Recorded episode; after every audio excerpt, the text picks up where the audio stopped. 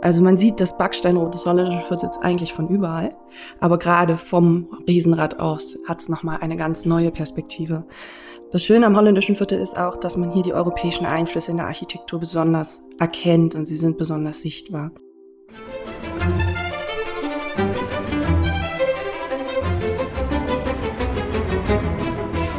Hallo und herzlich willkommen zu dem Deinen Potsdam Podcast und herzlich willkommen zurück aus unserer Kreativpause. Das heutige Thema ist weihnachtliches Potsdam und ich bin hier zusammen mit Vicky, Vicky Grünberg. Hallo erstmal Vicky, guten Morgen. Guten Morgen. Wir freuen uns, dass wir wieder da sein können und vor allen Dingen mit neuen Geschichten aus Potsdam. Was ist denn neu? Wir haben uns eine kleine Kreativpause gegönnt und meistens ändert man dann auch immer etwas und das haben wir getan. Ab jetzt sind wir monatlich für dich da, wieder monatlich und zwar jeden Dienstag im Monat, immer der erste Dienstag. Ich bin mit Vicky heute hier am Alten Markt. Das Wetter, naja, aber es ist kalt.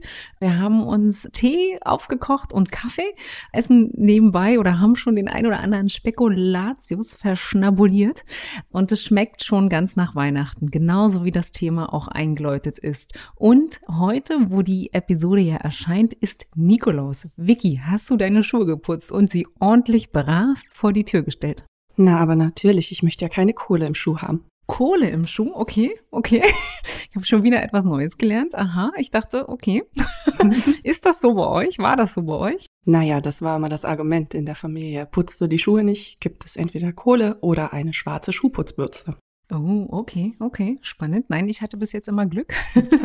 Meine waren immer gefüllt oder sind immer gefüllt. Ja, genau, denn der Nikolaus kommt, der kommt bei uns zu Hause auch.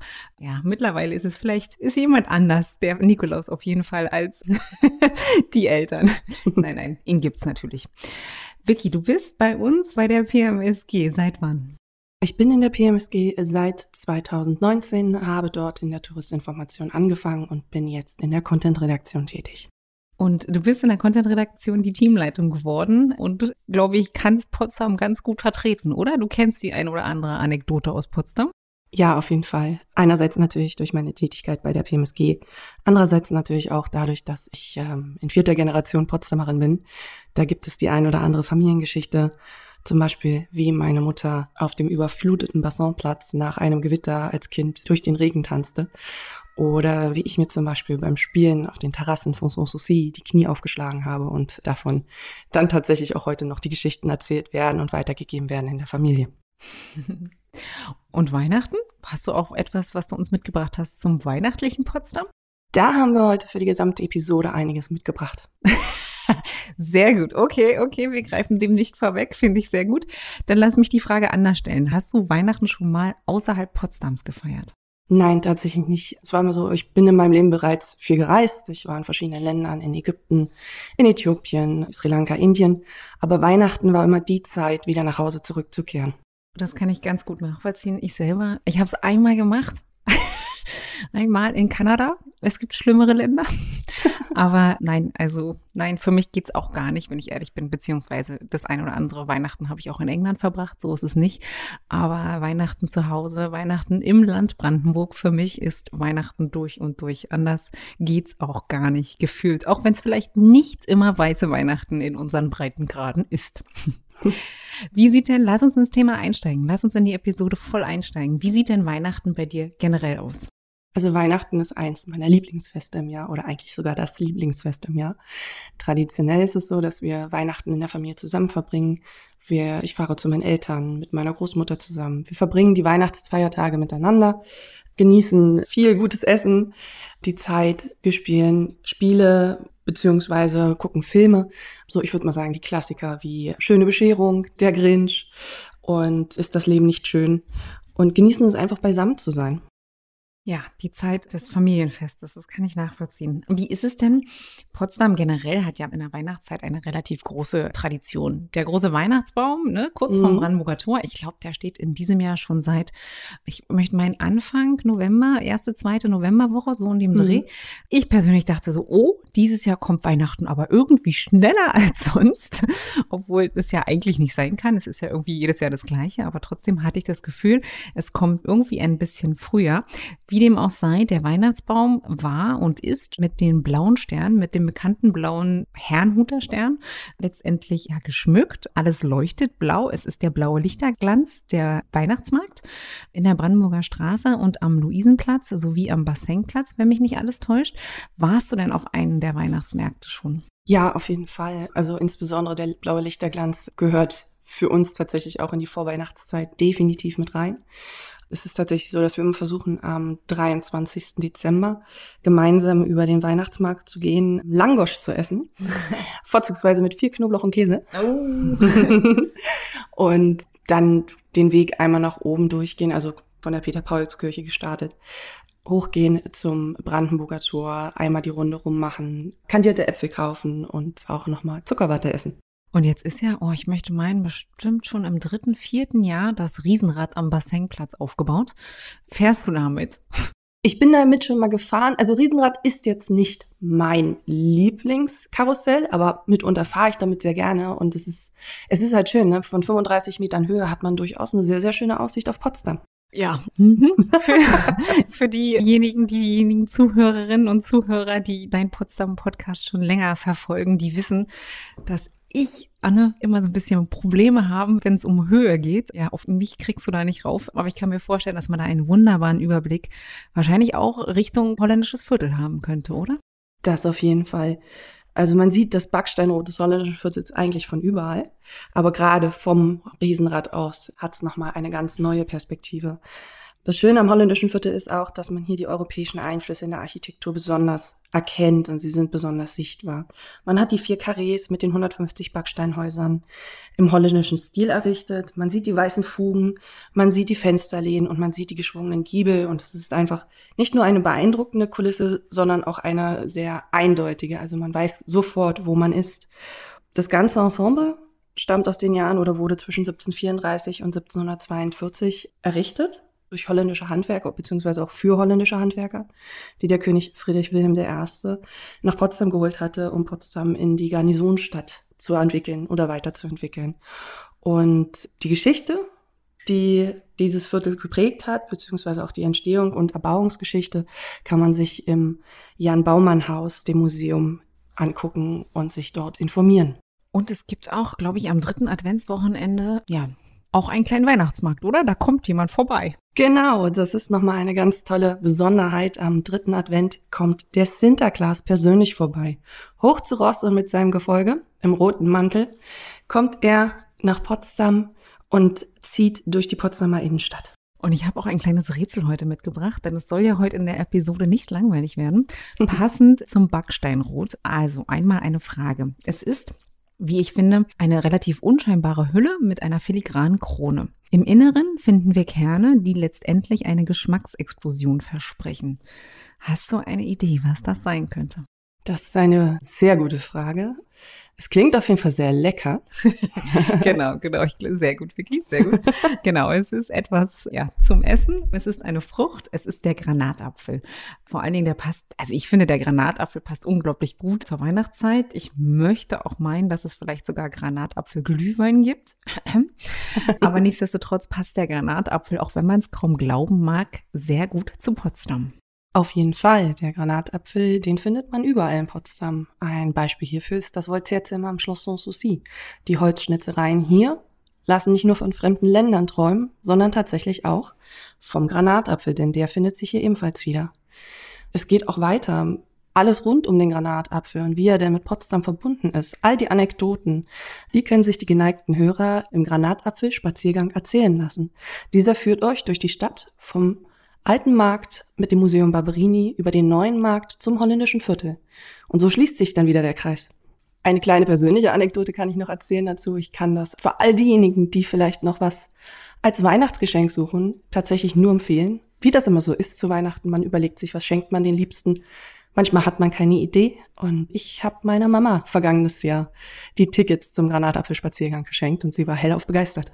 Ja, Sehr schön, das freut mich. Und die hat sie zu Weihnachten bekommen, wenn ich mich nicht ganz irre, oder? Ja, die hat sie zu Weihnachten bekommen, genau. genau, weil da gab es auch, glaube ich, noch eine kleine Anekdote, dass Vicky war etwas spät dran vielleicht mit dem Weihnachtsgeschenk. Nein, nein, überhaupt nicht. so dass ich ihr dann noch spontan, ja, etwas unter die Arme gegriffen habe. Ich glaube, darf ich das verraten? Hört deine Mama zu? Nein. Ich befürchte, sie hört zu, aber du darfst es auch verraten. dann an der Stelle liebe Grüße an die Mama von Vicky. Und bitte nicht böse sein. So, zurück zum Thema. Weihnachten ist auch gleichzeitig immer Märchenzeit. Ich selber gucke unglaublich gerne Märchen. Wir haben auch schon in der Vergangenheit die ein oder andere Episode zu Weihnachtsfilmen, Weihnachtsmärchen ausgestrahlt.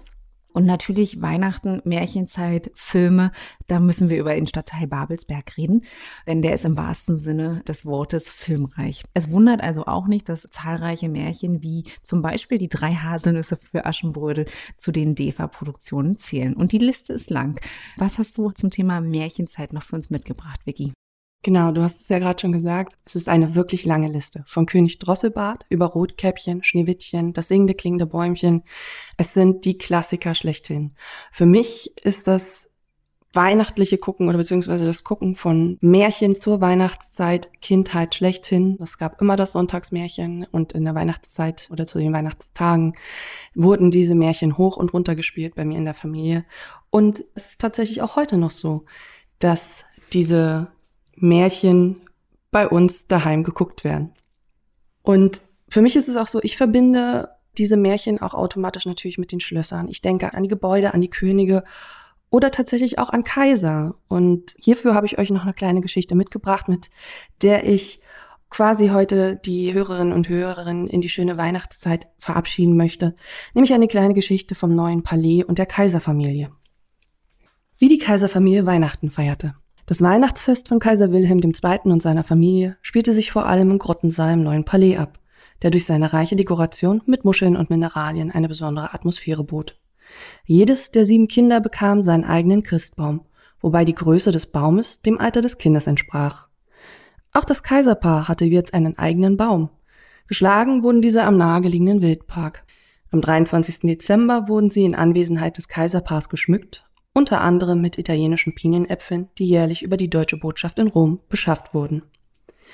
Im frühen Nachmittag des Heiligen Abends traf sich die Familie mit dem Chor im Silbersalon, um dem Kaiserpaar die einstudierten Weihnachtslieder vorzusingen und die Weihnachtsgeschichte aufzusagen. Im Anschluss fand im Apollo-Saal das Weihnachtsdinner statt, an dem außer der kaiserlichen Familie auch das Gefolge wie Hofdamen und Erzieher teilnahmen. Traditionell begann das Dinner mit Karpfenblau, es folgte Schinkenauflauf mit grünem Spargel und als Höhepunkt die Weihnachtsgans.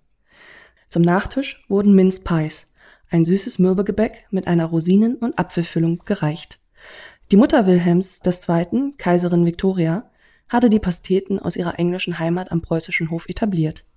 Das Läuten der Glocke verkündete schließlich, dass die Bescherung bevorstand. Und seien wir mal ehrlich, das ist für alle bis heute der schönste Zeitpunkt. Um Punkt 16.45 Uhr wurde die Geflügeltür zum Grottensaal geöffnet.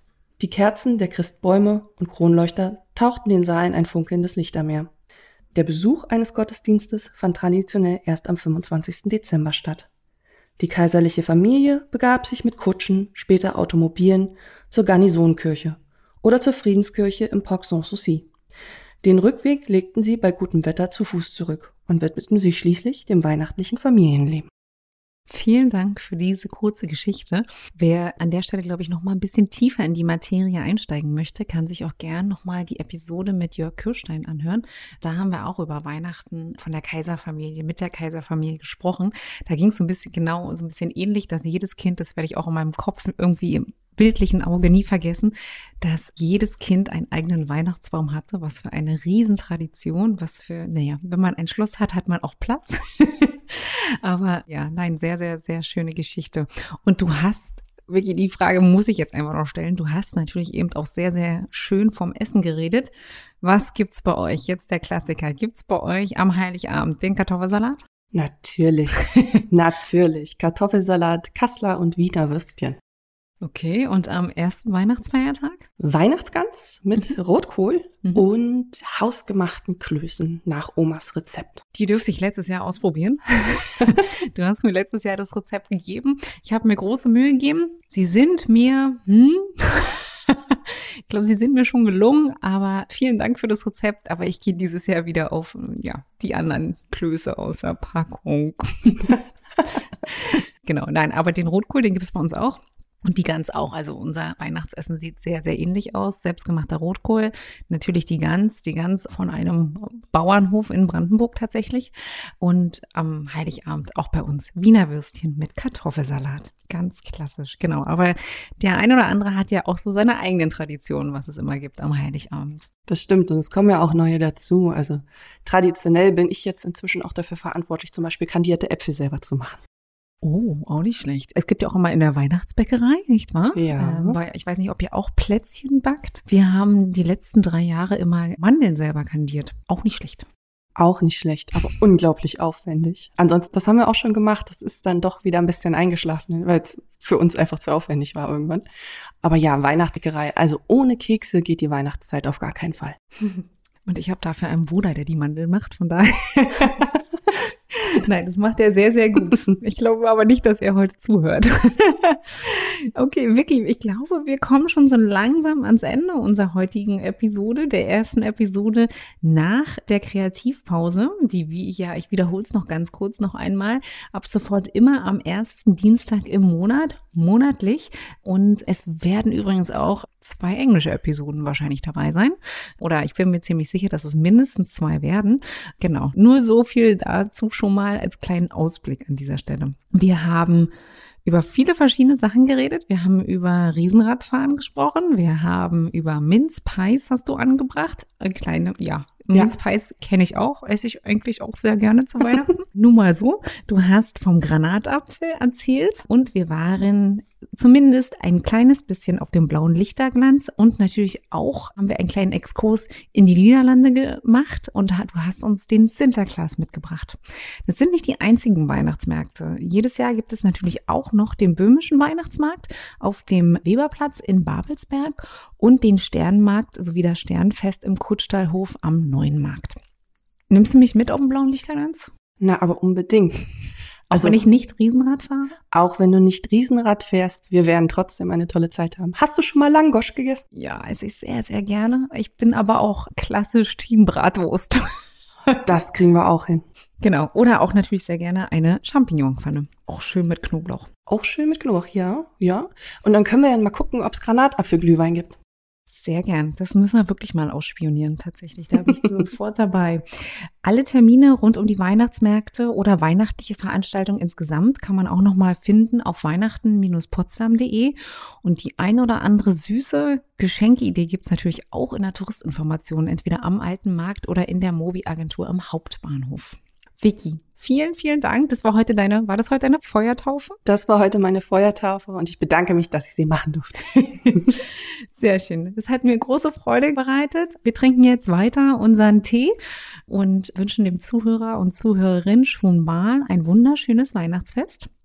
Eine besinnliche Zeit, kommt gut ins neue Jahr und wir freuen uns im Januar wieder, ja, wenn ihr wieder bei uns seid. Bis dahin, tschüss.